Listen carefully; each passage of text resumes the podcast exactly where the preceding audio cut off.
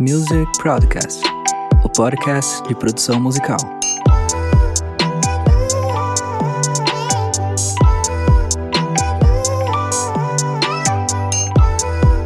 E aí, galera, beleza? Como vai? Tudo certo? Aqui, Gagóis.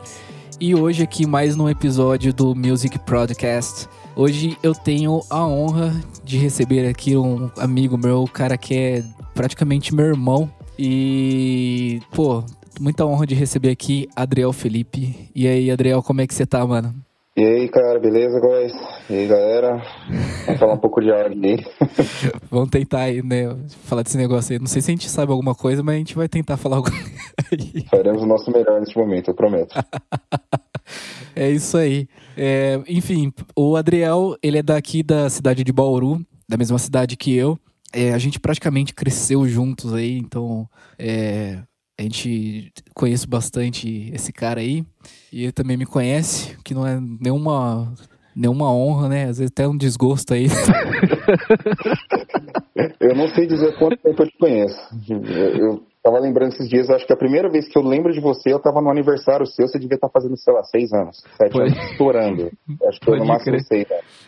Pode, pode crer, velho. Pois é, é, eu tenho, tenho fotinha lá no. sendo apresentado no. no lá na, na igreja, velho. Com. Devia ter um ano de idade, sei lá. Era pirralho de tudo. Então, provavelmente se conhece antes, mas daquele jeito, né? mas é isso aí. Cara, você tá com quantos anos aí? Você tem mes mesma idade que eu, né? 28? Sim, estou com 28. Já, ou ainda.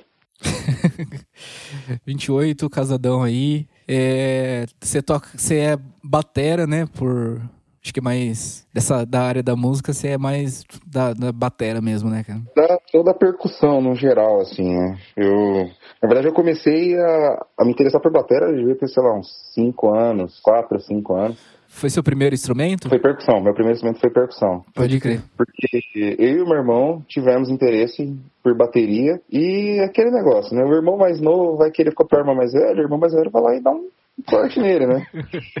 Ele falou, não, não, eu já gosto de bateria, escolhe outro instrumento. Aí eu vi que, poxa, percussão usa baqueta também, tem uns tambores lá, deve ser legal. E a partir de então eu, eu comecei a me interessar, tipo assim, tentar aprender percussão, claro, como uma criança, né? Nada não fui entrar no, no, conservatório ou fazer aula logo de cara. Mas eu sempre gostei de tocar bateria, sempre soube tocar um pouquinho de bateria em paralelo, assim. E não, enquanto criança eu comecei com percussão. Eu fui começar a tocar bateria já na adolescência, assim, com 14 anos, mais ou menos. Pode crer. Como é que. Como é que. qual que é a tua, tua primeira memória, assim, de, da música, cara? Primeira memória de você, tipo, ter música no, no ambiente e você, tipo, putz, eu acho que eu gosto desse negócio aí, ou então você sentiu alguma coisa assim que te atraiu? Nossa, uma primeira memória é uma coisa muito, muito específica, até porque em casa todo mundo sempre foi envolvido com música, né? Meus pais, eles basicamente se conheceram num grupo de música, né? Eles uma banda da igreja. E minha mãe, ela viu meu pai pela primeira vez enquanto ela foi lá cantar e meu pai tava tocando, né? Violão. Então, assim, eu não, honestamente, eu não sei, é algo muito, muito assim, desde sempre. Mas, assim, eu tenho uma, pelo menos umas duas memórias de, de bem pequeno, não faço ideia se eu tinha 5, 6 anos. Mas eu coloquei, eu lembro que eu coloquei um vinil do Ademar de Campos, nem lembro qual vinil era, mas é um vinil super antigo. Nossa, vinil tinha uma música, hein, cara? Da hora. Vinil, desculpa caramba.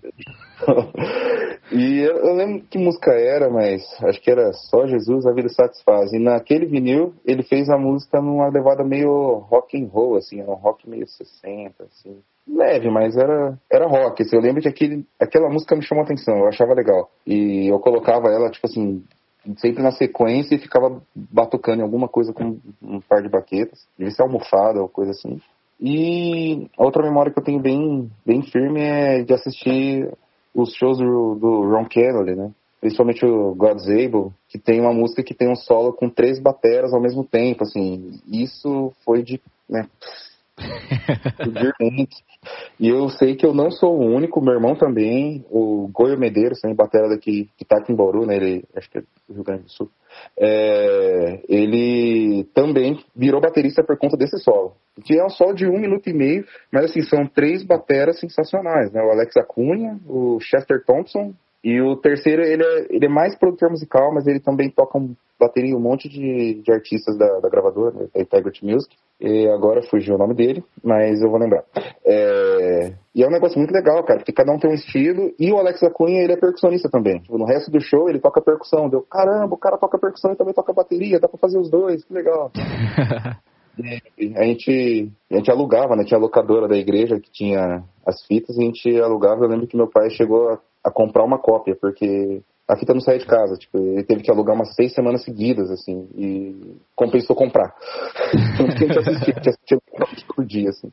A ponto de, sei lá, uns 10 anos depois, 15 anos depois, sei lá, eu e meu irmão a gente colocar, a gente achar em DVD, né? Colocar a, as músicas para tocar, e a gente, tipo assim, era criança, a gente só ouvia quando era criança, mas a gente sabia cantar as letras, a gente sabia qual era a letra da música, tipo, sem entender nada quando era pequeno. De tanto que a gente ouviu, a gente descobriu que a gente sabia de cor, até a letra.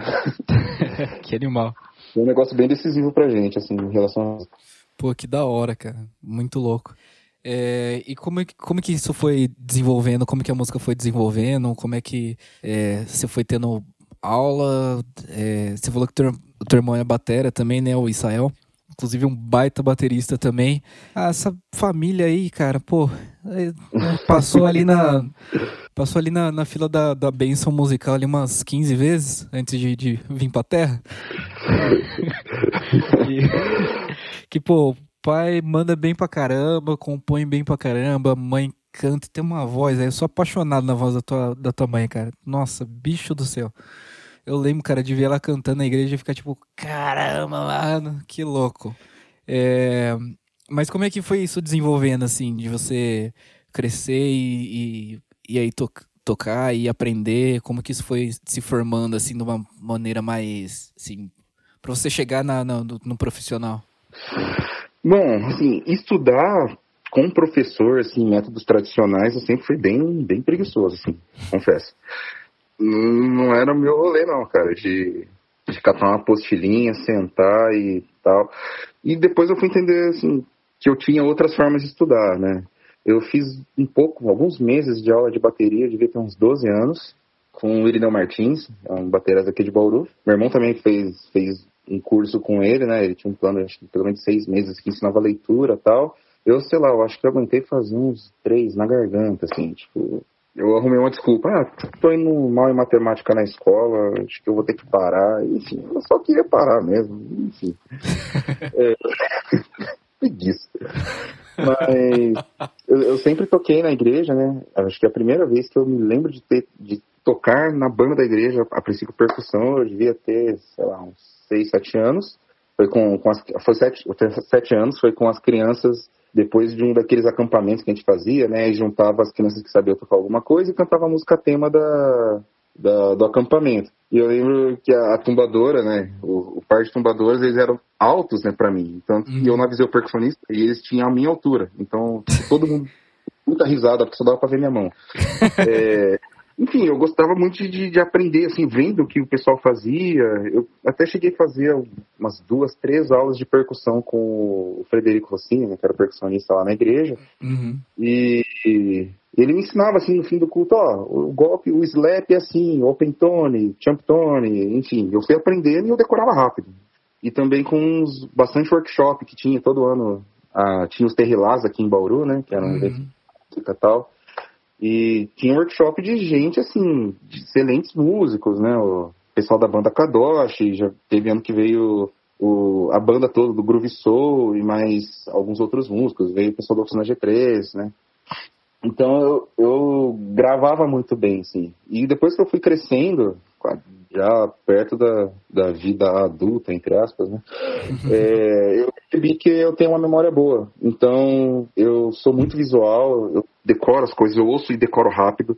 Então eu acabei percebendo que eu aprendia desse jeito, assim, né? tipo, vendo como as pessoas faziam, prestando atenção no movimento, ah, então é mais ou menos por aqui. E vendo até onde eu conseguia fazer e, e, e sim, e assim que eu fui basicamente aprendendo a tocar bateria ao longo do tempo. Claro, estudando o básico aí, tipo de rudimentos, paradido, estudei um pouco de leitura é, com um grupo de iniciação musical, né, de flauta que tinha na igreja também. Foi lá que eu descobri que a minha memória era boa, porque eu li a partitura duas vezes, na terceira eu estava encarando a página e não estava lendo nada, eu já tinha decorado.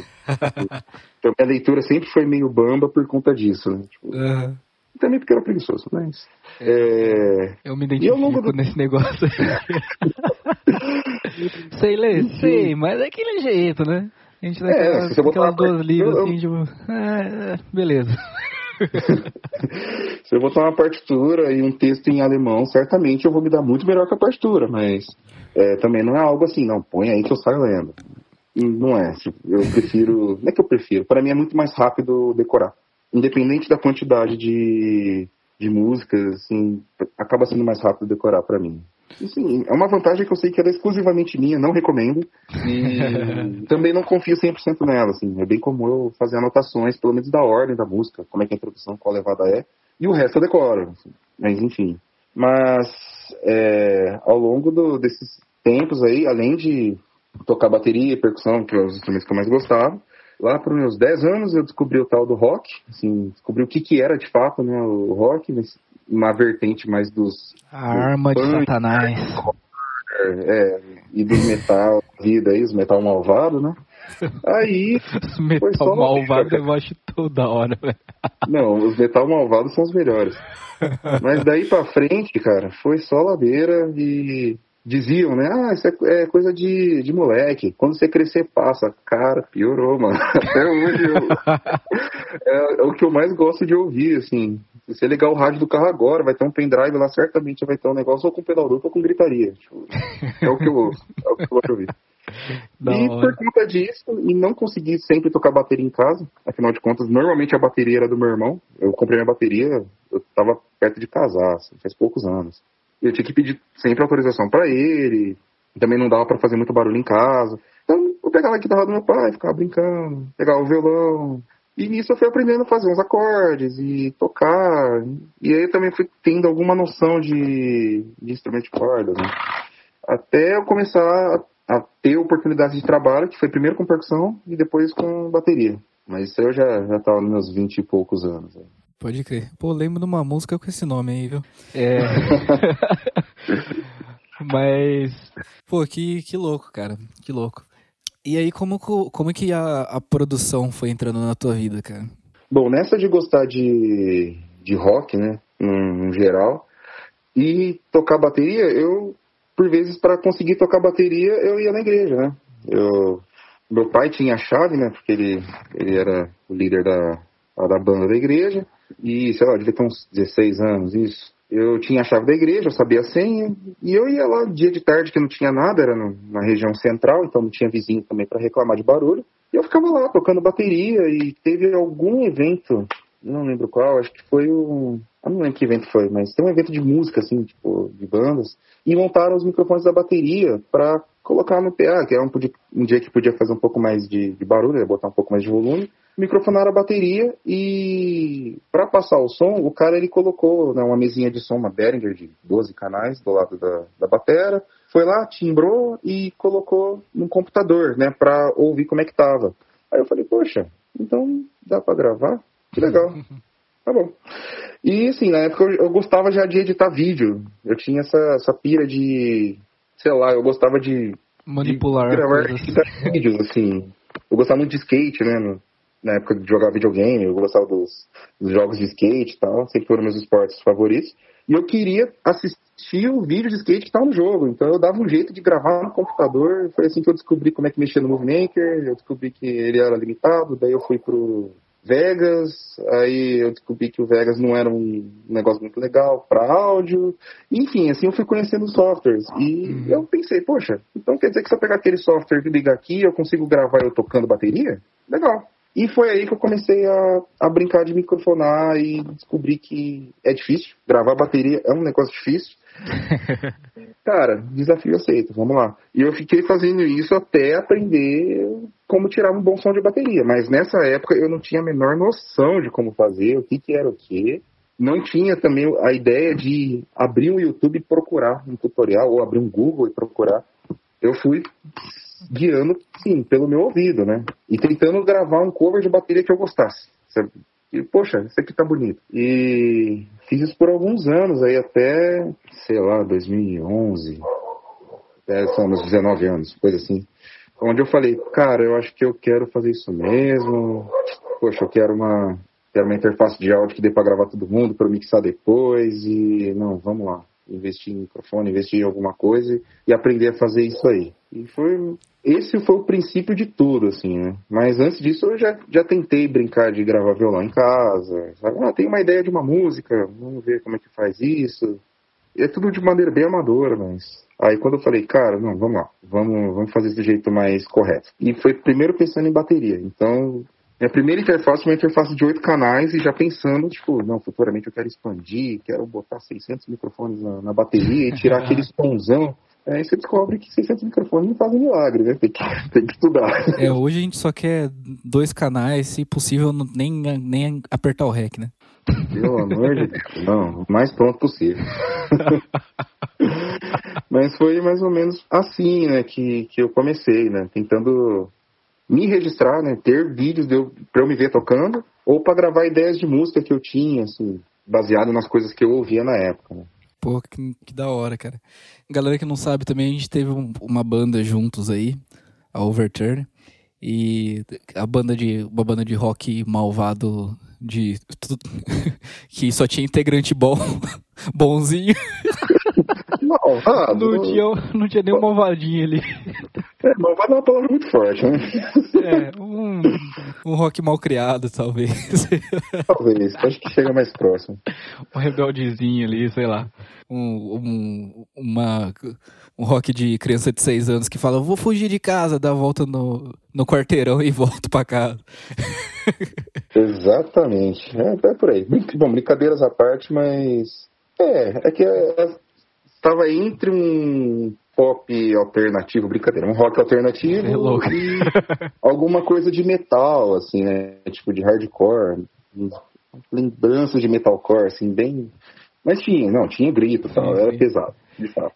É, e foi, e você, eu lembro e aí você gravou o nosso primeiro EP, né? Na época você não era, não era da banda ainda.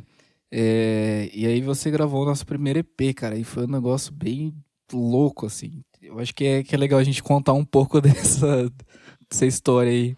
Ah, inclusive, antes disso, é, a gente gravou um vídeo ao vivo da música Errar é Humano. Nossa, rapaz. É, é, acho que não precisa contar isso daí, não. Foi, acho que foi a primeira gravação que eu fiz assim, não, vamos tentar gravar todo mundo, né? Bateria na, na mesinha, LR, todo mundo ao vivo, enfim. Foi. Foi a primeira vez, assim. É, na, acho que nessa mesma época eu também gravei uma outra banda que você era baterista, que era a Movendo Estrelas. Isso. Foi no mesmo ano. E no ano seguinte a gente gravou, a gente começou a produção do, do EP, né? Enganos do Coração. E foi, nossa, um aprendizado gigante, assim. Na época eu já eu já estava estudando bastante, assim, bastante, bastante mesmo.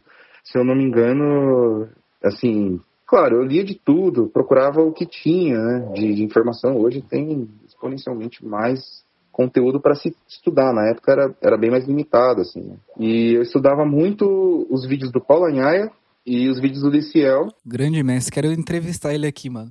Nossa, cara, é um pessoal assim sensacional. E engraçado que muita gente ou gosta de um ou gosta do outro, assim, do, do estilo de produção, da sonoridade. Uhum. Cara, para mim os dois, tipo assim, fizeram a minha cabeça, basicamente. É, é hoje eu, eu, eu tenho. Eu, eu, eu, tive uma época de, tipo, de ficar, tipo, policial é o cara, depois ficar, tipo, não, o. o Paulo é o cara, e depois eu, tipo, eu parei e falei, assim, não, pera, os caras, os dois são bons e eles só são diferentes. E Exatamente. isso é legal. E isso é muito bom. E, é, e aí você descobre, na verdade, você, eu acho que é, é legal, eu tô acabando mudando um pouco de assunto, mas é legal você assim, nessa, nessa minha. Nesses poucos anos de caminhada do, dentro do áudio, assim, profissional, de uma maneira profissional, foi um negócio, assim, que eu, comecei a, a sacar que, tipo, é aquele, é aquele rolê, cara. Não existe fórmula. E, tipo, cada um faz o seu, seu workflow, cara. Cada um tem o seu jeito de trampar. Claro, existem os fundamentos, e daí dos fundamentos você vai, você vai criando o teu, o teu workflow, cara. E isso é a coisa. Eu tava falando isso ontem com, com isso no último episódio com o Pedro Oller, que, tipo, isso é, é o legal do áudio, assim, que, tipo, meu, você tem a sua assinatura e o teu o teu jeito de, de, de, Cada, cada produtor tem o seu jeito de fazer o negócio ali.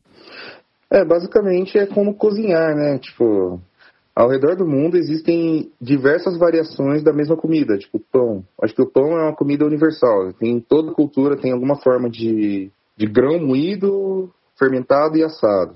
Mas cada lugar tem um nome, cada lugar tem, tem um jeito, cada lugar é um tipo de grão, né? Que é, que é usado para fazer né, o, o, o pão, né? E isso define as suas especificidades, cara. Então, cada lugar do mundo tem uma, uma história musical, tem um, um, tipo, um momento cultural também que define qual que é o som que vai sair de lá. Tem uma tecnologia, né? Então, são, são questões, assim, a ser consideradas.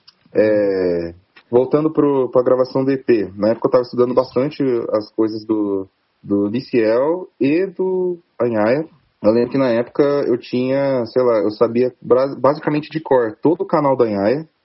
Eu peguei esses dias para ver o primeiro vídeo, eu sei cantar a vinheta do primeiro workshop que ele lançou, que foi o quarto, né? Que ele colocou em vídeo. Eu sei cantar a letra dos, dos primeiros workshops, de tanto que eu assisti para sacar qual que era o, o som e assistir os vídeos explicando, não sei o quê. No liceu, eu comprei um curso na época, que era a Academia do Produtor Musical Black. Baita curso também, tipo, Cara, e aquilo tava fervendo na cabeça, né? Eu queria aplicar de todo jeito e sair arrancando timbre, não sei o quê. É, aí a gente enfrenta a realidade, né? Tipo, tá, agora você vai lidar com pessoas que não são você, que você não sabe quais são as reais debilidades dela ou os, os skills, né? Você vai descobrir agora como é que é para eles gravarem. E, assim, eu, eu posso dizer isso com, com certeza, assim, era um pessoal muito bom. A, a banda Overturn em 2013 era uma banda muito boa. Porra, eu, legal. eu tive, eu, eu tive a, a chance assim, de, de sofrer menos com coisas que a gente encara todo dia aí. Tipo, o Pedro Bueno, né? Batera do Overturn, ele, cara, bate firme, ele bate forte, sem dó, sabe? Ele tinha pratos bons. É, eu tinha uma bateria boa disponível, que era do, do meu irmão. Então, assim, eu tinha bastante coisa resolvida, assim, que me ajudou. Claro, a gente gravou em condições não muito ortodoxas, né? gravou numa sala qualquer. A sala de escola bíblica dominical. Basicamente, bota um tapete lá e pau no gato, sabe? Mas, assim, já tinha oito canais, a gente já tinha uma coisa legal, assim, né? Se eu não me engano, a gente gravou primeiro a Enganoso Coração como single, Foi. Né, no final do ano, e depois a gente gravou EP, né? A gente acabou refazendo. E no EP você ouve, assim, o som da, da Enganoso Coração pro resto do EP é totalmente outro, né? Porque assim que eu gravei um, eu fiquei pensando, cara, não, isso aqui não sei se deu certo, não gostei desse som disso, não, sei, não gostei daquilo, vamos, vamos mudar, vamos mudar. E louco, assim, né, pra, pra gravar. E eu aprendi muita coisa, assim, que, que não é necessariamente um curso de, de áudio, né, que não é um curso de áudio que ensina isso. Como paciência, você precisa saber como ser paciente você tem que entender, poxa, para muita gente, sabe, para você é aquele negócio, não, você bota lá a guitarra na mão do cara e, ou oh, grava aí. Mas tem que saber, poxa, ele tá ouvindo bem a guitarra, ele tá entendendo o que ele tá ouvindo, ele acostumou com o metrônomo, o timbre do metrônomo faz sentido, é, sabe, ele tá nervoso, né? a primeira gravação e por aí vai, sabe. Eu lembro de uma experiência que foi super legal do Vitor Irai, era um dos guitarristas, né? Uhum. É, não tava conseguindo gravar a base de uma música que eu, eu vi, eu vi vocês tocando diversas vezes, nos, quase sempre ia nos, nos shows do Overtime. E eu lembro, ele tocava super de boa. Ele chegou na gravação, cara, travado, assim, travado. Ele tava até com falta de ar, né? E já tava, sei lá, já era tarde, já tinha passado o dia inteiro lá na, na igreja gravando, né, na, na salinha. Aí eu parei, olhei, Herói, você tá com fome? Dele, cara, ô, oh, eu tô. Não, então peraí, vamos jantar. Tipo, pausou, tinha um restaurantezinho na frente, eu peguei uma Armitex lá, a gente dividiu, comeu.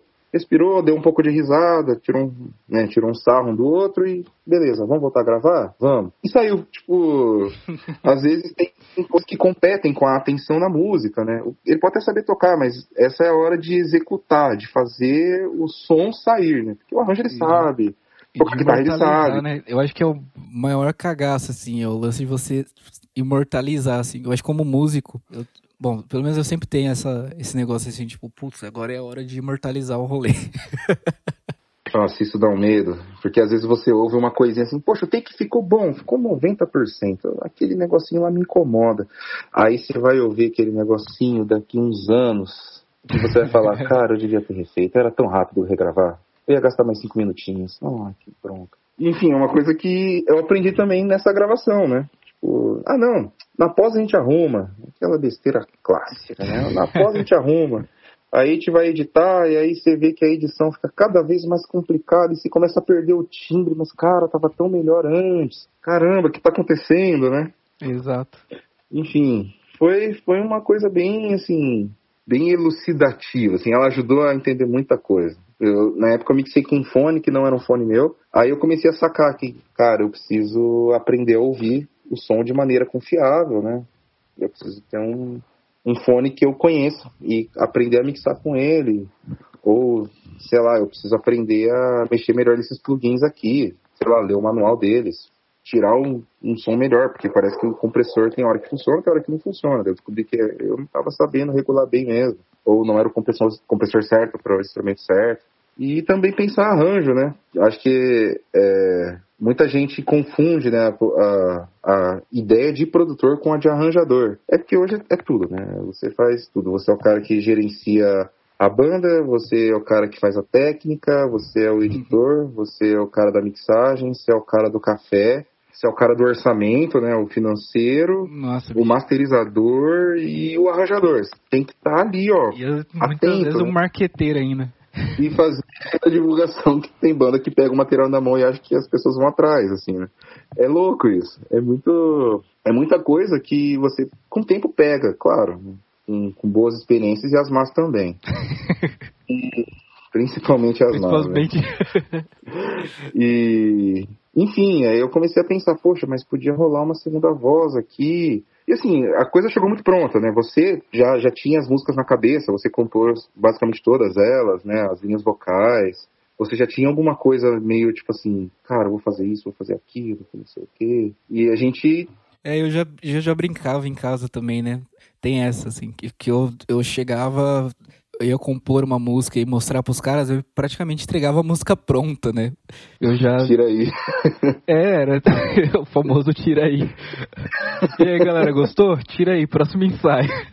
Mas, porque era isso, né? Eu, tipo, eu também eu tentava brincar, não tinha, eu já eu não, não tinha interface e tal, essas coisas, mas eu pegava o meu, meu PCzinho, velho, era, era sem dó, eu, tipo, e era PC, tipo, não era notebook, era era o gabinete, cara. Eu pegava o gabinete, levava lá pro fundo, que você lembra que tinha um, uma, tinha um quartinho lá com a batera, uma batera podre, eu ia lá, colocava o, microfone de PC assim, na posição que eu achava que soava melhor, gravava, voltava para dentro, colocava, gravava a guitarra e tal, o baixo, fazia o baixo na guitarra muitas vezes. Mas eu chegava com. Mas realmente, eu chegava com a, com música pronta pros caras. Né? E, enfim, assim, isso também me ensinou a, a pensar arranjo, né? Enfim, fazer segunda voz é uma coisa que, assim, na época eu saquei, poxa, tem dois caras na banda. Nem, nem tudo é só né, a voz principal e uma terça. Precisa ter alguma coisa a mais, precisa criar camada. É, colocar, fazer dobra de grito, assim, e a gente não tinha muita referência, assim, pra falar, uhum. tipo, um cara chegou e falou para mim, ó, faz a dobra aqui, faz isso, faz aquilo. A gente olhou e, beleza, ah, eu quero um, um som sujo. Tá bom, a gente pegou um microfone de boom e fez a gravação do início do vocal da, da Enganosa, aquele som.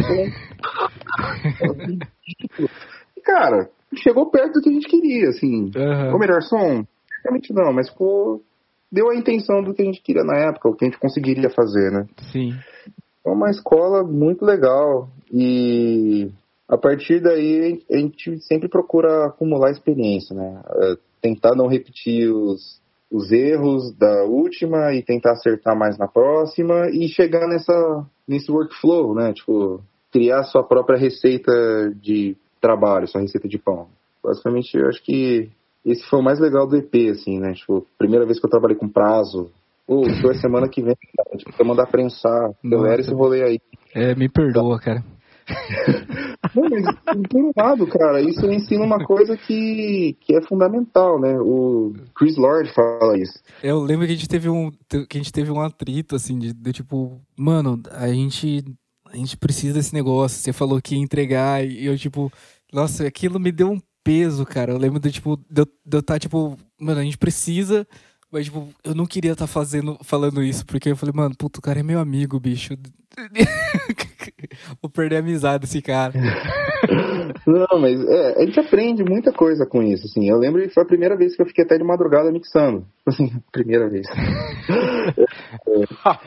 e a gente, a gente começa a, a, botar foco, assim, tá, não, isso aqui tá certo, vamos parar de, de rodar lâmpada. Agora é. tem que acertar isso aqui, isso aqui, e não sei o quê. É, e o, o, é, que eu ia falar, o Chris Lord, ele fala sobre isso, um dos, um dos principais...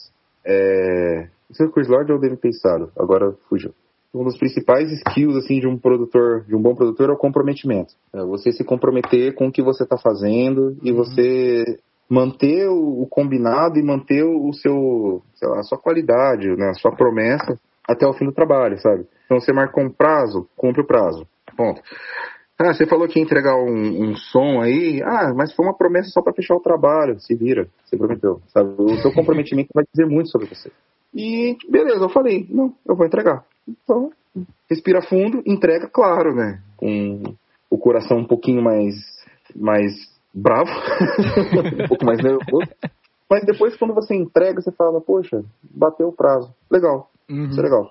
Aí, isso foi uma, uma lição bem interessante, assim, da gente, sabe, botar prazo num, pra, numa produção é algo, diria que essencial. Sabe? Se não tem prazo... Eu acho que é até saudável, cara. É, é saudável. Sair semana que vem ou sair daqui a três anos é a mesma coisa, quando não se tem prazo. E tem, a gente sabe que tem, né? Uhum. As coisas mudam muito rápido, os conceitos mudam muito rápido. E às vezes você perde o, a inspiração do momento, você perde a sua referência do momento no trabalho, assim. É, eu gosto muito do, de uma história que o, o Paulo Anhaia conta, cara, que ele, ele fala que tem um, um amigo dele, assim, ou, ou, um cliente, alguma coisa do tipo, que falou que é, que, que, o cara tava gravando e tal. E aí ele gravou, tá, e o, ele gravou a bateria, gravou as coisas e tal. Aliás, a, a bateria ele fez no. Na verdade, a bateria ele fez mídia, eu acho. Ou ele tava fazendo replays, alguma coisa assim. E aí ele, ele tava. Ele gravou tudo os negócios. E aí, quando ele tava, tipo, meio que terminando assim, saiu um novo pack de bateria. Ai, aí, Aí o cara foi lá e mudou a bateria. Aí, tipo, pô, legal, a bateria tá soando melhor. Caramba, esse baixo aqui, viu? Acho que dá pra melhorar ele. Aí o cara foi lá e regravou o baixo. Aí, putz, legal. Essa guitarra, pô, dá pra dar um grau, né? Foi lá e mudou a guitarra. Aí foi lá e, e ele, tipo, ia mudando, assim. Aí che, chegava no final, ele soltava. Os caras soltavam um novo pack de novo. E aí começava, tipo, do zero, assim.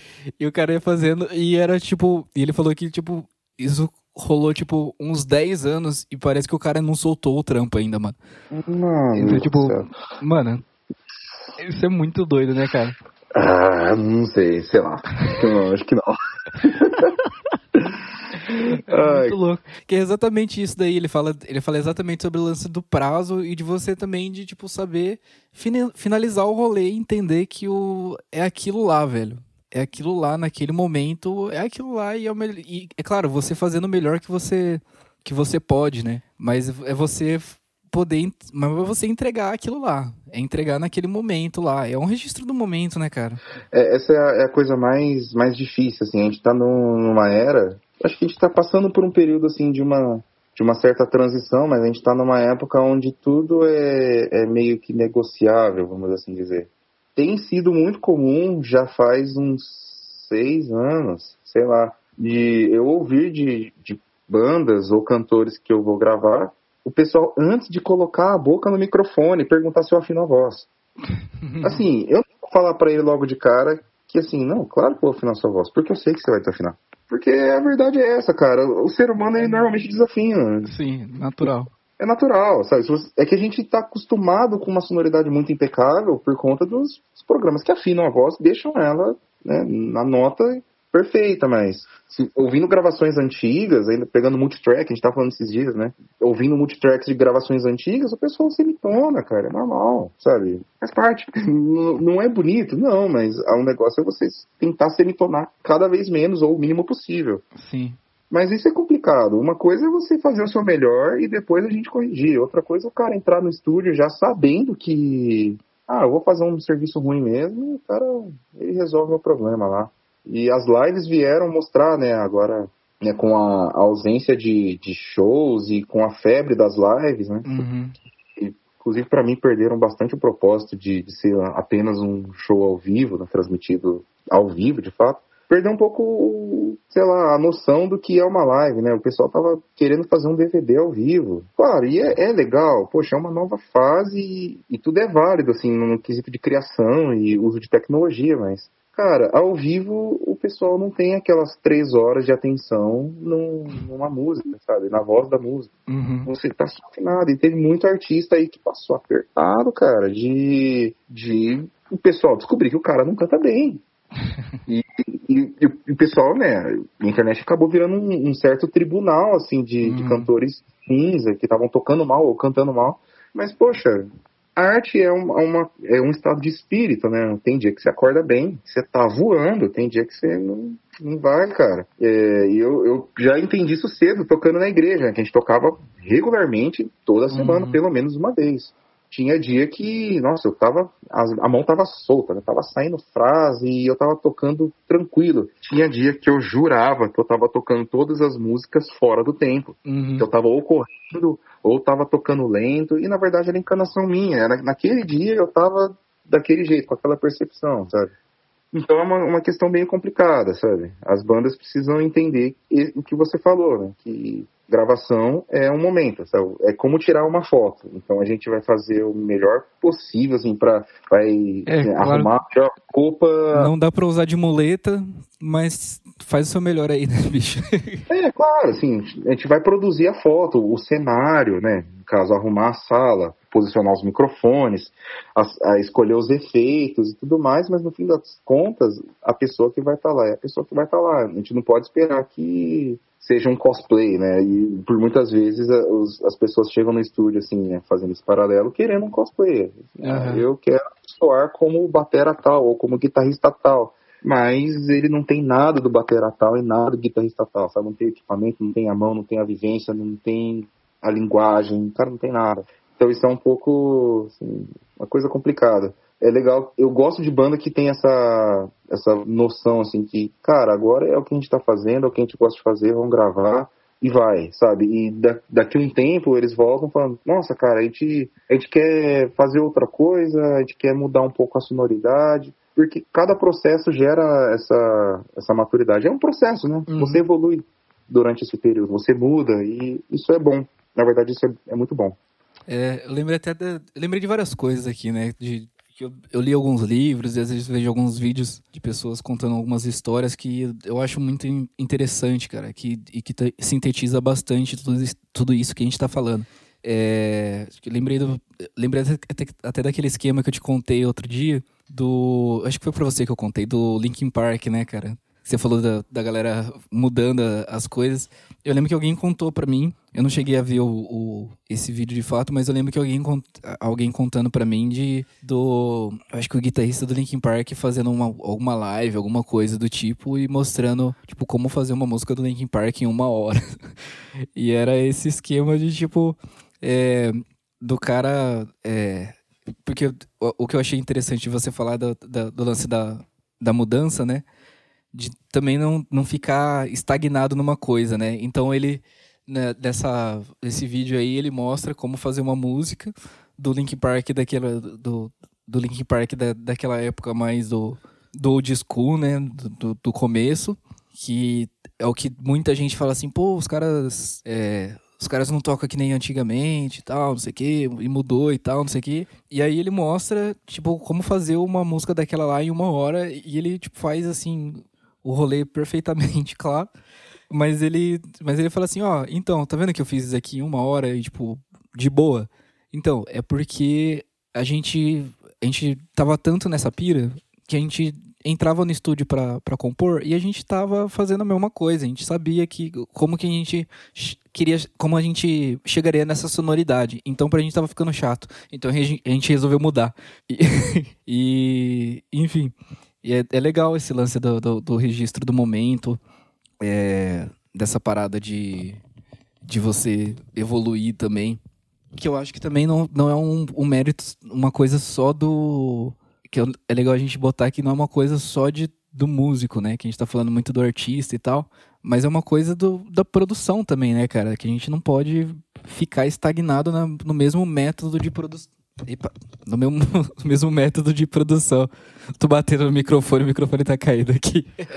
Cara, com certeza. E assim, é, é complicado falar de, sei lá, de permanecer sempre num estilo. É, isso foi uma, uma questão muito forte, principalmente aí entre os anos 2000 e 2010, assim, na questão do hardcore e do metalcore, né? ainda mais que foi onde deu o boom, né, do, do estilo, assim, principalmente do metalcore, foi nos anos, foram nos anos 2000, e muita gente reclamava, assim, poxa, mas os caras estão parando de fazer isso, estão parando de fazer aquilo, mas tem uma série de fatores envolvidos, sabe? Os, os músicos, cara, estavam envelhecendo, eles estavam saindo de, de, de, algumas fases da vida entrando em outras. É, sabe, os caras estavam virando pai, sabe? Família, tava ficando mais velho, com um pouco menos de energia ou aquela, aquela forma de cantar ou gritar já não estava fazendo bem pro, pro corpo, sabe? Muita gente reclama, ah, mas o cara mudou o, o timbre do grito, sabe? Antes era mais agudo, agora está mais grave. Foi por uma questão de saúde, sabe? Uhum. E isso acontece em todos os lugares, assim, o próprio John Mayer, né? Ele passou por um, um problema. Inclusive, inclusive, já vou dar spoiler que a gente vai falar de voz aí no próximo episódio com o Yuri Kufa. Pô, gente, não percam, é sensacional. e, ah, cara, assim, todo mundo tem uma trajetória dentro da, da música. Assim, eu, atualmente, eu, eu tenho trabalhado mais com bandas e bandas de estilos variados de rock, metal, assim, que eu tenho é, uma certa bagagem por sempre ter gostado de ouvir, assim, desde de rádio, mas, cara, eu ouvi outras coisas também, sabe? Eu invariavelmente toquei muita música na igreja, sabe? E muita coisa diferente, sabe? Meu pai sempre ouviu muito o que a gente chama de funk, né? O R&B. Uhum. É, meu irmão sempre foi muito fã de Fusion, então querendo ou não, tem CDs que eu nunca abri para ouvir do Dennis Chambers, mas eu sei cantar os solos, de tanto que meu irmão ouvia, sabe? Jazz também, samba, é, samba menos, mas ainda assim, o que meu irmão ouvia, eu acabava ouvindo por tabela. É, e também por conta dos trabalhos, né? Eu já eu toco com bastante gente, assim, tipo, de estilos diferentes.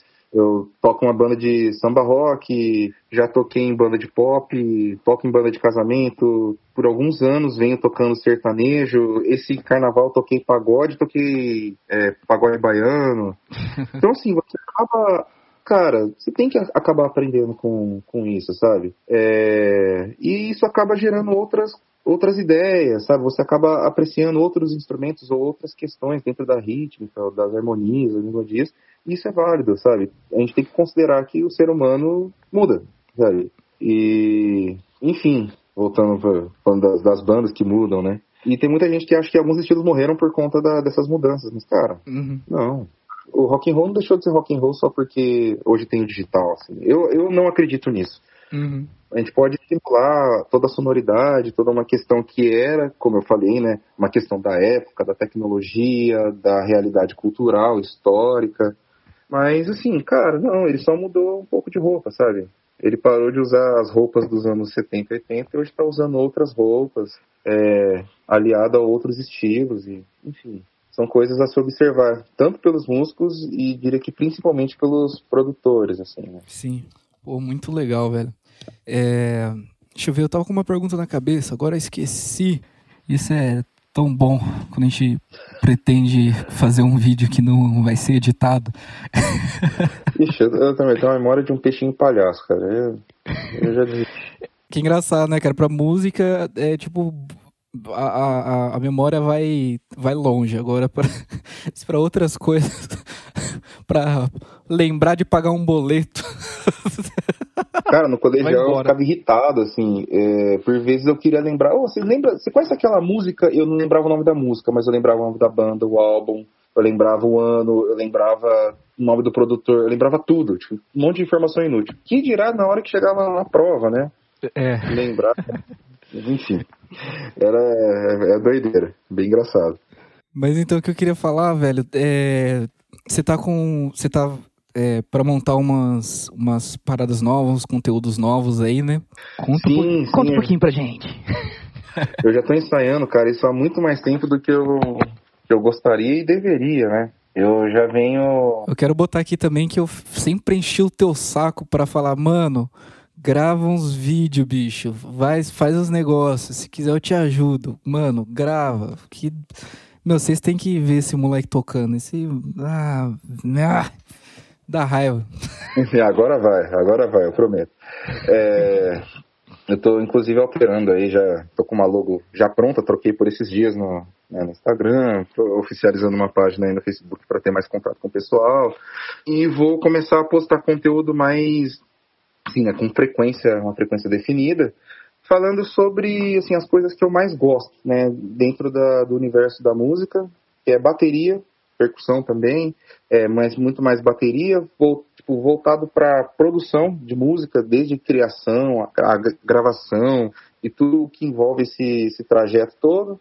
É, falar um pouquinho de, das famosas dicas, que na verdade nem sempre são dicas, são, são assim, coisas que a gente não se atenta, sabe? Detalhes uhum. bestas que, cara, fazem uma diferença gigante, é, tanto para gravação quanto para para bateria. É, eu gosto também, eu, como eu falei, eu tenho gravado bastante banda e é o que eu gosto de gravar. Eu gosto de gravar banda, sabe? Até por, por quando eu era moleque, eu queria ter uma banda, sabe? Com a primeira gravação, eu queria que tivessem falado para mim coisas que eu sei hoje, sabe? Que tivessem feito coisas com, com a, a primeira gravação que eu fiz, que hoje eu, eu faria com a banda que eu, que eu vou gravar, sabe?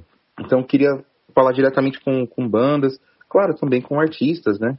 Que é, são conteúdos totalmente válidos, tanto para um quanto para outro.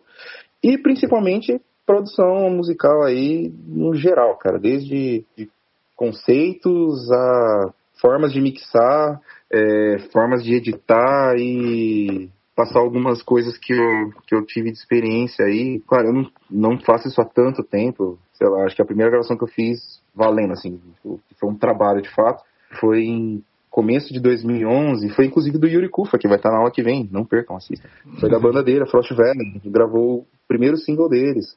Enfim, e tem muita coisa que, que eu gostaria de dividir com, com as pessoas que estão começando ou que sempre estão estudando. Eu acredito que não é algo que você um dia para de estudar e só trabalha. É um, um constante evoluir, né, e, e uma constante aquisição de, de conhecimentos e experiências. E, sabe, queria passar elas, cara praticamente tudo que eu aprendi foi sozinho, assim, grande parte, praticamente tudo não, mas grande parte do que eu aprendi foi sozinho. Eu tive poucos momentos assim, de entrar no estúdio, sentar e ficar lá vendo o que o cara ia fazer. Enquanto muita gente que eu estudo, né, eles foram esse cara que sentou no estúdio ou que estava lá trabalhando, fazendo, sei lá, servindo café que fosse, sabe, varrendo o chão que fosse. E estavam lá aprendendo, sabe, tava vendo como é que o cara fazia. E o Carlos Malta, Carlos Malta, é, engenheiro de master, do, do Classic Master, é isso mesmo? Não, é. Putz, grilo, velho. Eu sempre erro o nome dele, é... mas. Car Carlos Freitas, não é? Não. Carlos Freitas? É, a gente coloca uma errata no, no na bio do vídeo aí. É o Carlos Freitas, cara. Carlos Freitas. Do Classic Master, né? Nossa, esse cara aí, ele é, ele é zica, bicho. É sensacional, cara. E ele fala isso, que muito do que ele tem hoje de skill para masterizar, vem de tudo que ele passou, sabe? De fazer PA pra banda, fazer PA pra filarmônica, fazer técnica de estúdio, sabe? Ele, ele trabalhou bem novo no estúdio da Transamérica e ele tinha um caderninho onde ele anotava passo a passo do que o, o produtor, lá, o engenheiro né, de gravação, fazia. Ele sabia a ponto de um dia o, o produtor não apareceu e ele tava, tava lá, a banda tava lá e era uma banda, assim, legal, cara. Eu não lembro quem, mas uma banda realmente legal, assim, coisa que tocava no rádio na época. Né? E os caras falaram, o que que dá pra gente adiantar? O cara não atende, ah, beleza, vamos montando as coisas aqui. Ele catou o caderninho lá e seguiu o passo a passo que o produtor fazia e montou tudo. Passou som, passou timbrou, não sei o quê. Que louco. Aí o pessoal uma hora perguntou, mas o que, que falta fazer? Ele, cara, nada, só dá o rec. Não, então beleza, grava aí, vamos começar. ele nunca tinha feito, nem sei se ele tinha autorização pra isso, mas ele foi lá, gravou e lá pra quarta música o produtor chegou. Aí já foi saindo, né? Não, assume aí, Deus, cara. Não, não, não, ele que começou, ele vai terminar essa gravação. E ele conseguiu fazer isso porque ele sabia, ele viu o processo inteiro acontecer. Assim, é- mais do que nunca a gente está num momento de, sabe, de aprender a lidar com a internet, assim, sabe, a aprender a aprender com a internet. Uhum. E é isso eu quero fazer, sabe, passar um pouco do que eu, do que eu tenho de, de conceitos, né, estéticos, enfim, conceitos teóricos, práticos, né, sobre gravação, produção, banda, rock e tudo mais que envolve esse universo maravilhoso que nós amamos. Da hora. Muito louco, velho. Ah, claro, eu vou postar coisa minha tocando, eu prometo, eu prometo. Por O último favor. vídeo.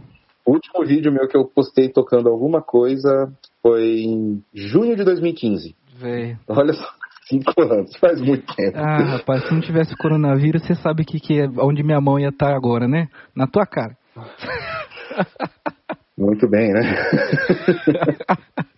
Agradeço o coronavírus. Não vou tomar uma cloroquina, vou dar um, não vou aí dar um tapa na tua cara. Muito tudo, né? Enfim. É, Cara, vou, vamos passando aqui pro final então. Eu vou fazer aqui a- as perguntinhas de nerd, que é o nosso quadro aqui, Ah, meu Deus. Vamos lá. que, que é qual o seu microfone preferido? Cara, meu microfone preferido é SM7 da Shure. Pô, é, isso daí, eu acho que ele tá, ele tá ganhando, velho. Ah, cara, SM7 você- grava tudo. Cara, você dá, acho que até se você quiser gravar o som de um tiro de canhão, acho que ele aguenta. Dá pra você gravar coisa com ele. É... Canivete suíço total, assim. Eu escutei uma É que ele história... é de luxo? Hã? Ele é um canivete suíço de luxo, assim, né? O, é É. o, o palco da obra é o SM57. É, é. Com certeza. Eu lembrei de uma história boa do- de, de tiro de canhão e microfone capacitivo, cara. não, vou falar que não deu certo. É, um plugin. um plugin preferido. Que não falta na tua mix. Hã? Que não Algum- falta? É, algum que não falta. Que você fala, mano, agora é hora de usar esse bagulho aqui. Ah, SSL Channel, né? Eu, eu, eu gosto de Channel Strip, sabe? Plugin com, entre aspas, poucos botões, mas que resolve tudo. Pode crer. Eu tenho dificuldade com um plugin com muita configuração. É uma dificuldade óbvia, né? Você tem muito parâmetro, a chance de você errar multiplica na quantidade de botões que tem nele. É, então aquele. O One Knob deve ser. Deve, deve, deve ser bom pra você. Ah, mas quase, quase, né? não é pra tanto. É. Com ele eu também tenho dificuldade, quer dizer, tá, eu subo desse, que mais? Aí também não é pra tanto. Mas eu, eu gosto muito de usar o SSL, eu gosto do, do som que ele tem. Aham. É, ele tem a praticidade de uma mesa de som, dá pra, dá pra fazer tudo com ele, então. Sim, sim. Eu acho que É. ele é o, é o cara, assim. É, eu, eu quando eu aprendi na faculdade, eu tava aprendendo, tendo aula de mixagem na faculdade, a gente aprendia com ele, a gente fazia tu- tudo com ele. Era, era bem louco. Hoje eu, eu uso, eu tenho um outro workflow, mas é basicamente é, compressão e equalização, né, velho? Não foge disso. É. Um instrumento. Ah, Baterias, né? Bateria é o mais legal do universo. vamos lá, fora a bateria, que que, que, que você, seu instrumento preferido? Fora a bateria, cara, eu gosto muito de contrabaixo. Inclusive, na Overturn, quando eu entrei É. pra, pra tocar depois da gravação do EP, foi pra tocar, tocar contrabaixo. Pois é. E foi um dos instrumentos que quase me fez arrumar um professor e falar assim, não, vou comprar instrumento, vou, vou tocar, quero tocar contrabaixo. Eu acho o baixo bonito, porque ele tem uma percussividade muito grande, né? Uhum. groove tá muito, é muito forte nele, que ele cozinha com a bateria. E normalmente é o, o, instrumento que eu, que eu mais reparo na, na mixagem, assim. É, a minha esposa, a Gabi, ela às vezes fica até meio besta. Se bem que ela tá, ela tá começando a reparar também já, depois de uma longa caminhada juntos. Né? É, eu sempre ouço uma música e falo, meu, você ouviu essa frase do baixo? Não, peraí, e eu volto. Não, você ouviu? Olha só que legal, que não sei o quê. Olha só o timbre desse baixo. E é sempre o baixo que me, que me chama atenção pra coisas aleatórias. Assim, na Pode crer. É, cara, ultimamente eu tenho. Eu acho que de um, dois anos pra cá eu tenho, eu tenho me apegado bastante com o baixo também, cara. Inclusive, você, eu vou te mandar um. Depois que a gente gravar aqui, eu vou te mandar uma, uma mix que eu fiz ontem. De, uma, de um remix aí do, do Projeto Junho que. Cara, é só baixaria, como o pessoal diria. É, uma banda ou artista preferido? Ai, não faz isso comigo, cara. Pode ser do momento, é... eu sei que sempre muda, velho. Se cara, eu dizer eu, hoje, para mim, eu diria Boniver, cara. Ah, eu posso, eu posso fazer assim, vou dividir isso em, em três etapas, assim, para ficar mais fácil. Uma banda preferida, assim, que sempre que eu ouço eu falo, meu, esses caras são, são sensacionais e é, são eles. Ou bandas que eu estou ouvindo agora que eu falo assim, caramba, e bandas que sim, me marcaram profundamente. Uhum. É uma banda que me marcou profundamente, como a gente traz pra frente, né? Foi Emberlin. É... Sabia que você ia citar. cara, assim, e se eu, poxa, rock alternativo, cara, o que, que tem demais? Cara, foi a primeira banda de rock alternativo que usava guitarra dropada, eles, sei lá, se era drop hell, drop do sustenido. Pra um rock alternativo, cara, não faz sentido. E foi o primeiro timbre, aquele timbre de caixa grave, com agudo, com estalo e tudo lá. Deu, uhum. Caramba, isso existe. A primeira vez que eu vi, eu, eu, meu pensamento foi: caramba, isso existe. tipo assim, minha cabeça mudou. Naquele dia minha cabeça mudou, inclusive muita coisa que eu, que eu penso de timbres hoje, eu tento chegar naquele som lá, sabe? E isso foi em 2000, o som de 2005, né? O segundo álbum deles. É uma banda que, que eu sempre ouço e fico assim, caramba, esses caras são geniais. Emery, é, Inclusive foi uma banda também que a primeira vez que eu vi também, é, né? porque eles variam, eles vão do 8 a 800 assim, ó, coisa de trocar uma introdução para estrofe, estrofe, né? Já, é. já mudou o arranjo todo. Exato. E ele é bem trabalhado, assim, é uma música pesada também, né? E o, Toby Morrow, né, ele grita muito, é um, é um grito estridente, pesado, uhum. mas quando entra no lógico, cara, ele tem uma voz extremamente suave, assim, Exato. lembra muito Chris on Fire, né, que tem aquele a dualidade, né? Os arranjos vocais são muito muito impecáveis, isso desde o primeiro disco, eles lançaram um álbum recentemente, acho que faz um mês, dois no máximo. White Line, White Line Fever. Cara, eu ouvi esse álbum inteiro, tipo, e fiquei pensando, meu, que esses caras façam mais uns 69 álbuns aí ao longo da vida. Inclusive para sintetizar aí, se alguém quiser escutar, porque essa banda é muito boa, cara. Então, o nome da banda é Emery e eu deixo duas músicas aí que eu acho que sintetiza tudo que você falou, que é Walls, clássico, e Trash. Tra eu acho que essas duas você vai... É, é muito louco. Trash, ela define, tipo, a, quão loucura é o Emery, né? Exato. Enfim, tudo, lá tem tudo. Tem arranjo vocal, tem texturas, tem. O quão diferente você quer ser? Sim. É, lá é, lá é tudo, sabe? É. E é bonito, cara. E tem R&B, tem trash, tem blast beats, tem tem tudo. Enfim, é insano, é lindo e é pop. E isso é uma coisa que eu admiro em bandas, quando elas conseguem tornar algo com muita característica popular, assim, sabe? algo que seja acessível a pessoas. Porque muita gente, para quem eu mostro o Emery, eles ficam, caramba, que diferente. É. Mas é um diferente que ela se identifica. É. Isso eu acho legal. E uma banda que eu tô ouvindo no momento, assim, que, que eu fico meio embasbacado, cara. Esses caras, eu, eu sou meio, meio beginner em, em algumas coisas, assim. Sei lá, às vezes eu olho pro nome de uma banda e falo, não, agora não, não vou te ouvir. E quando eu ouço, eu fico, meu Deus, por que eu fiz isso? Eu sou muito besta. Bandas que são muito legais. Eu tô, tô ouvindo uns, uns, sons pesados, assim. Eu, no caso, eu citaria três, porque eu ouço normalmente os três na sequência, que é o último álbum do Ghost Inside, que é o Ghost Inside, eles lançaram esse ano. Hum. É, o último álbum do Polaris, foi indicação do, do Luiz Eduardo aí, vocal da, da Nephilim. Uhum. Inclusive, fiquem atentos, Nephilim em breve tá soltando coisa boa aí. Aliás, vocalista de 500 bandas de Bauru e região, né? Piratininga, né? Ele é de Piratininga. É. E Também uma que eu, que eu ouvi esses dias que se chama Nothing Left, que é uma banda pós For Today, né? Que é um hardcore pesadíssimo, assim, mas é um, é um pesado, cara, que, não sei, ele tem, tem alguma coisa diferente que eu ainda vou tentar, sabe, descrever com palavras no futuro, mas tem peso, tem alguns uns traços de metal e hardcore, assim, que, cara, eu sou apaixonado. Eu, eu gosto de música com pressão, eu gosto de música pesada. Isso eu posso dizer, assim, que vai desde metal extremo, hardcore, metalcore, até rock alternativo. Rock alternativo pode ser pesado, uhum. isso não é um problema. Pop também, cara, e, e, tem gente que, que acha engraçado quando eu falo isso, mas pagode, sertanejo, é, funk, uma das, certamente uma das coisas que chamam a atenção para as pessoas, primeiro a capacidade de ser dançante, né, a música mexer com você, te fazer uhum. querer não ficar parado, que é o que o rock faz, né, você mexe a cabeça, né, o, o samba, o pagode faz você querer dançar, uhum. enfim, e é pesado, cara, tipo, Ainda mais eu, na ótica do Batera, né? Véi, é. O pagode é lindo, né? Você pode sentar o braço. Inclusive, eu toquei eu, eu toquei baixo, acho que uns dois shows do, de uma banda que você tocou também, que é o Amigos S.A.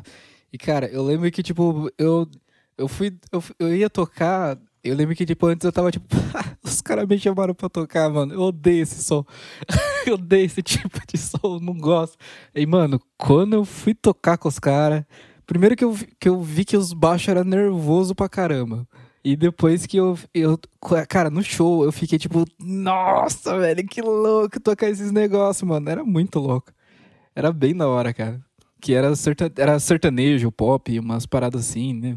No geral, os arranjos são bem feitos, cara. Eu, eu toquei pagode esse, esse começo de ano, eu tava escorrendo lágrimas, assim, porque eu nunca ouvi pagode na vida. E, tipo, eu tive que tirar, sei lá, umas 50 músicas. Eu toquei com uma gig numa quinta-feira com outra gig na sexta e depois no domingo, sei lá, foi um negócio assim insano. Eu toquei 50 músicas que eu nunca ouvi na vida. Mas, cara do céu, tipo assim, é um negócio pesado, sabe? Eu saí do, desse carnaval com uma baqueta 5B moída. Isso é raro.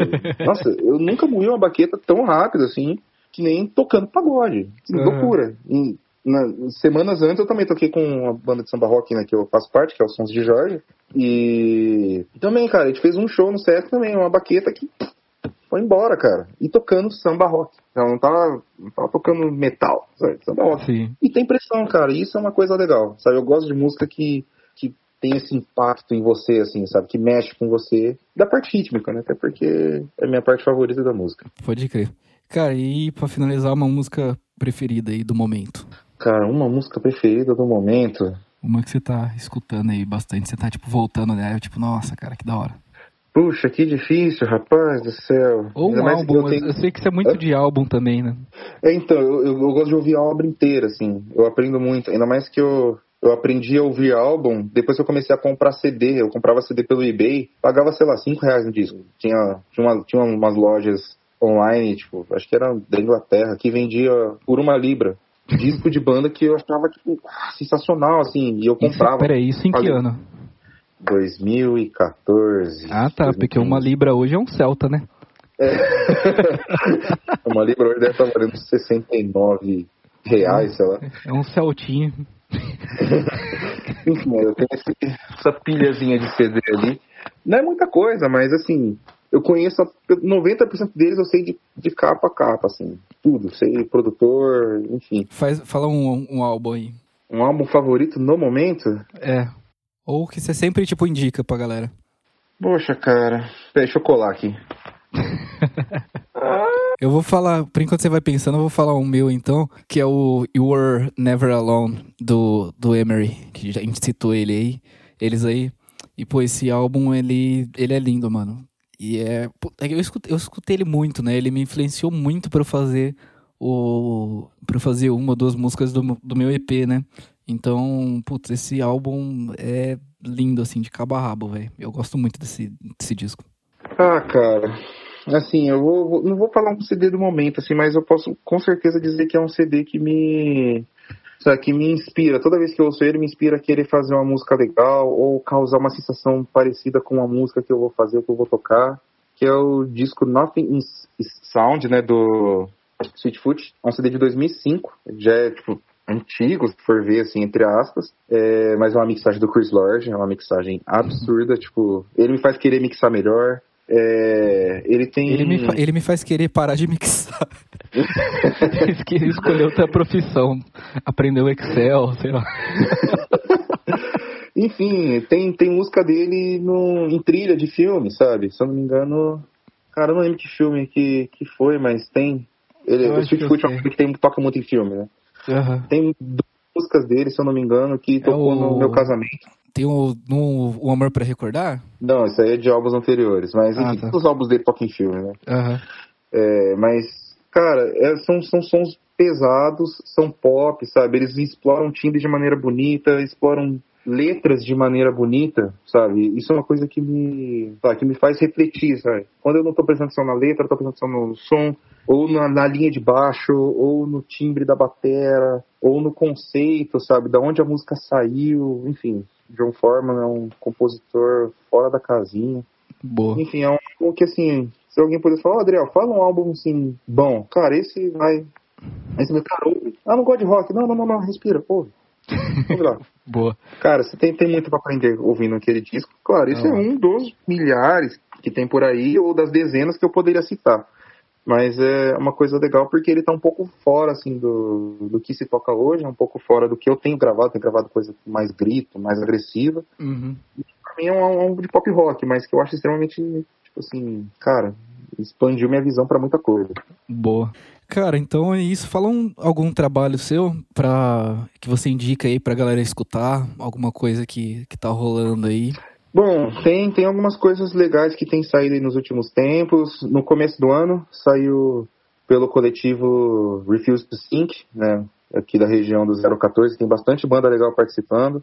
É um coletivo de, de hardcore, metal, que tá unindo aí uma galera que, que quer fazer a cena do, do rock, né, rock entre aspas, do metal assim, subir de novo e fazer eventos e ter contato com outras bandas.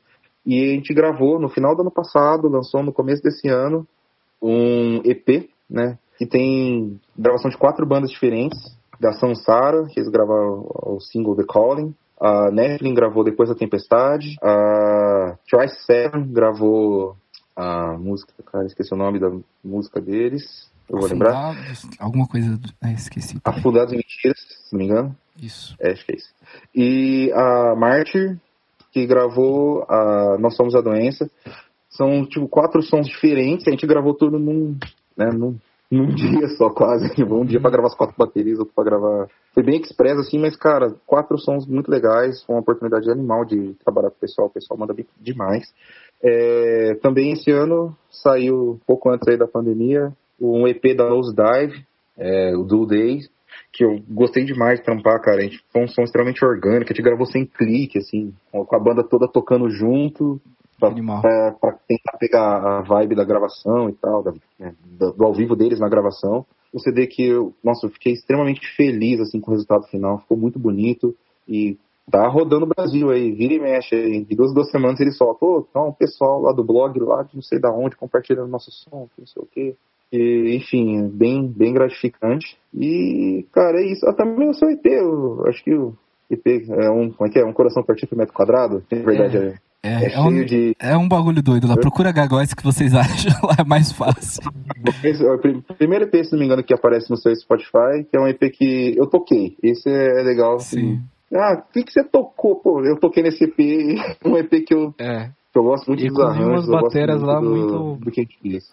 É, umas, eu, eu gosto muito da, dos arranjos de batera lá, cara. Eu acho que foi muito...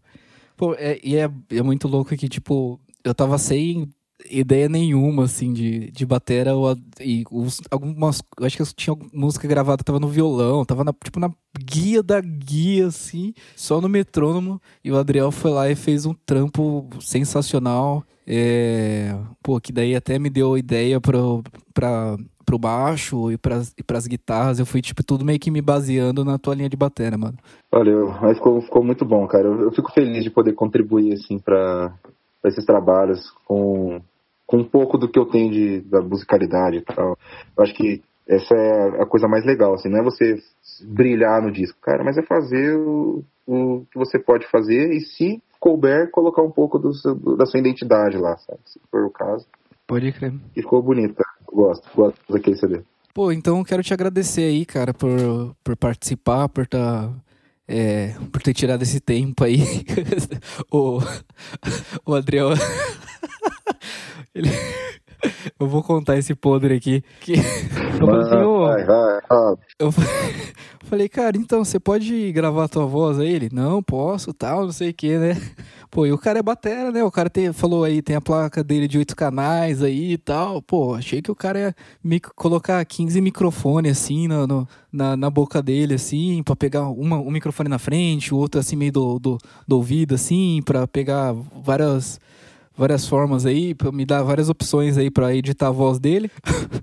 O cara não achou um cabo de microfone na casa dele. Tá tudo no Cara, é estúdio. incrível. Parece piada, tá tudo no estúdio, todos. E quando eu comprei a placa de som, eu comprei uma porrada de cabo. Tá tudo lá. Ó, tá tudo aqui, ó. Placa de som tá aqui, microfone tá aqui também. Mas. Que jeito, cara? Não tem cabo, não liga Phantom Power e os microfones que não são tudo no estúdio. Ai, Muito é, bom, cara, de muito espeto, o espeto é só de cabo P10 que não funciona Phantom Power. né? É a vida. É muito bom, cara. Enfim, muito obrigado aí. É, convite. Tô feliz E- demais aí de, de ter, pod- de ter trocado essa ideia com vocês aí. Espero que seja legal pro pessoal também. Pô, com certeza vai ser. E futuramente a gente, eu vou te convidar para você, pra gente poder trocar ideia mais específico sobre gravação de batera, umas, alguma coisa mais técnica assim para pra galera poder é, pegar algum conteúdo aí, poder aprender mais. Eu também, né? A gente fala galera, mas é, é pra, pra- é eu, né? mas é isso aí. E, Com certeza, cara, fala as, as suas redes aí, como que a galera te acha. É, no Facebook, encontra por Adriel Felipe. É, também no, no Instagram, é, arroba underline Xadriel. Vou pedir pro Góis depois deixar aí na, na bio aí do, do vídeo aí. E se inscrevam lá, também tem um canal no YouTube. E provavelmente, se vocês me encontrarem no Instagram, vocês vão acabar encontrando o resto. E eu vou soltar aí nos próximos dias. A gente está gravando. Que dia é hoje mesmo? Rapaz, hoje é dia 8 do 8 de julho. Eu não sei quando vai sair, mas provavelmente quando esse podcast for ao ar já vai ter bastante coisa legal rolando aí. Tem umas novidades bem legais. É, não só de, de conteúdos Ah, é. de também como cover. Já tenho alguns covers que já estão prontos. Eu só estou esperando para lançar aqui para acertar o cronograma aí. Finalmente as bandas que eu gravei vão me ver tocando metal. Não, não vou acreditar que eu só sei tocar sertanejo. Pô, vamos, vamos ver isso daí então aí. Pô, é isso aí. Mais uma vez, obrigado. É, Enfim, fica com Deus aí, cara. E... E é isso. Qualquer coisa que você precisar, estamos aí. A gente sempre tá junto. Igualmente, tamo e junto. mano. quando você precisar também do, do de espaço aqui, você sabe que, que a casa é sua, fica à vontade. Se eu precisar de um campo de XLR, XLR, você me empresta? Eu impresso, impresso.